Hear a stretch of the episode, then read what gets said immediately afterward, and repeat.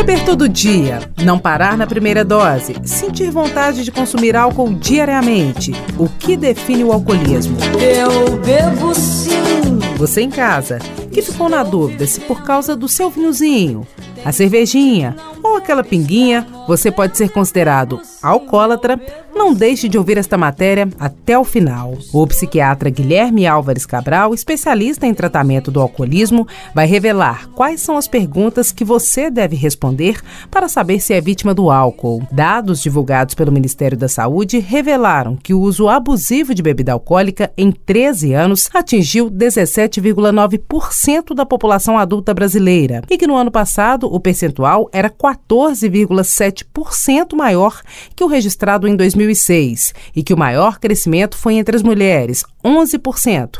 Apesar de ter crescido mais, continua menor que o dos homens. O que há é uma maior é, saída das mulheres é, para o campo de trabalho de uma forma mais clara e a participação de happy hour, de encontros noturnos, porque a mulher, o índice de alcoolismo entre as mulheres era hum, pouco conhecido porque havia um alcoolismo típico feminino em que a mulher bebe mais dentro de casa, ou bebia mais dentro de casa, muitas vezes escondido. E hoje não, isso aparece mais. Então é, é, pode ser que o alcoolismo, o abuso, o uso de álcool das mulheres esteja mais visível e pode ser que tenha realmente aumentado pelas características de atividade parecidas com as dos homens em relação ao trabalho, é, funções acumuladas com o trabalho da regência em casa e fora de casa e outros fatores aí sociais de pressão. A partir de quando o consumo do álcool é considerado vício? Tem um limite, uma linha que divide o consumo constante do vício? O que caracteriza a doença instalada não é a quantidade nem a frequência. O que caracteriza principalmente é que a pessoa tem um padrão de uso regular, que a pessoa esteja em uso, não importa se é todo dia de dois em dois dias, de três em três dias, uma vez por semana.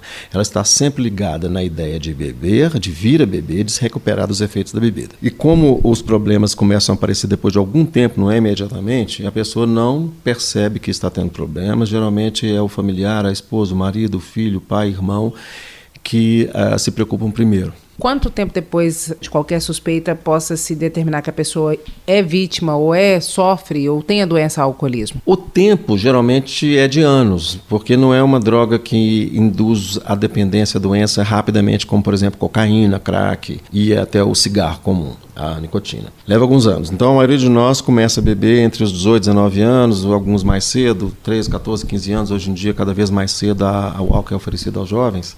E depois de alguns anos de uso regular, algumas pessoas, como eu disse, 10 a 15%, se tornam dependentes do álcool, aí desenvolvem a doença. Os danos do alcoolismo são sobretudo na vida social, na família e no comportamento. É uma doença mental porque é uma disfunção do cérebro que faz com que nós tenhamos um comportamento automatizado em relação à bebida. Nós temos um, um sistema de recompensa automatizado para comida. Sem comida não vivemos e ela precisa ser agradável para que a gente coma, senão nós morreríamos né, de inanição. É como se a pessoa que fica viciada em cocaína, em álcool, cigarro, o cérebro cria um sistema próprio de demanda automática da bebida. Então ela faz o uso compulsivo. Não precisa ser diário, mas é regular. Por isso que o mais importante para o diagnóstico é haver um sistema regular, automatizado de busca da bebida. Tem algum teste, alguma experiência que a pessoa possa fazer em casa para poder saber se está alcoólatra ou não? Porque várias pessoas estão escutando essa matéria e falam, bebo todo dia, ixi, agora eu estou alcoólatra. Como é que é? Tem como fazer um teste antes de procurar o especialista? Olha, o, o maior teste é perceber se sua vida está comprometida pelo uso do álcool, se está tendo problema pelo uso do álcool. Há quatro perguntinhas simples que podem sinalizar a presença da doença. Cada uma começa com uma letra em inglês que é CAGE, C-A-G-E. Então, C vem do inglês que é preocupado com, ou seja, você já ficou preocupado, já pensou que deveria parar ou diminuir a bebida? Segundo, algumas pessoas perto de você já falaram assim, olha, aconteceu tal coisa, eu acho que você devia maneirar alguma coisa assim, né? Pessoas que já fizeram observações ou críticas ou comentários ou conselhos sobre seu beber. Três, você depois de beber já sentiu meio mal, ocupado, achando que não deveria ter bebido, ou que foi mal, que você bebeu mais do que pretendia e se ficou chateado com isso? né? É, não é uma vez ou outra, não, com alguma frequência. Né? A última, você já pensou ou, já bebeu para melhorar ou para rebater ou para né, estar melhor depois da bebedeira.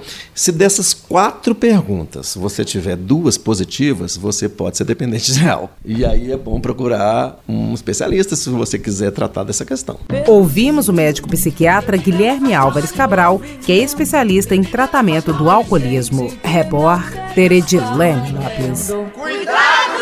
Vacilar!